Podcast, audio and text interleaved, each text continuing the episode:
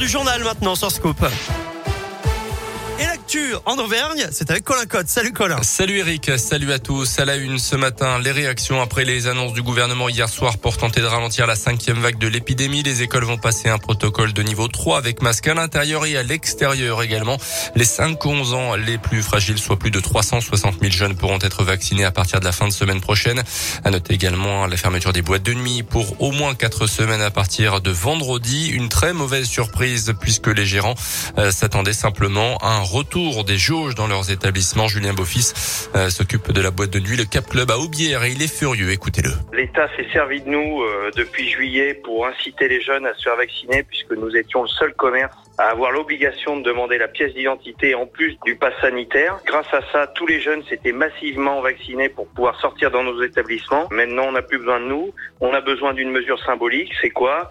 C'est 1200 discothèques, confirme du jour au lendemain. Je vous rappelle que les trois précédentes vagues nous étions fermés, donc c'est pas à cause des discothèques qu'il y a eu une explosion des cas, encore une fois, et ce sera pas encore à cause de nous là. Hein. On va pousser les jeunes à se regrouper dans des lieux fermés non contrôlé, non ventilé, on est dégoûté. Des mesures qui ont un coût également. Le mois de décembre représente 25 à 30% du chiffre d'affaires de l'année pour les discothèques. Plusieurs syndicats du secteur s'étonnent dans un communiqué qu'aucune différence n'a été faite entre les vaccinés et les non vaccinés.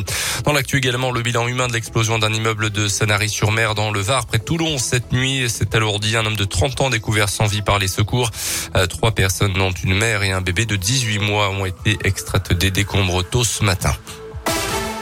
À la une également chez nous en Auvergne, 8 mois de prison avec sursis pour un puits d'au moins de 52 ans, euh, jugé hier à Clermont pour avoir passé pas moins de 315 appels à la police en seulement 5 jours.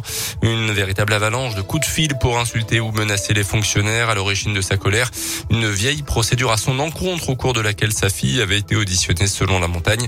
L'affaire s'était soldée par une relaxe, mais le quinquagénaire ne semble l'avoir toujours pas digéré. Il a désormais interdiction de composer le 17 en zone police.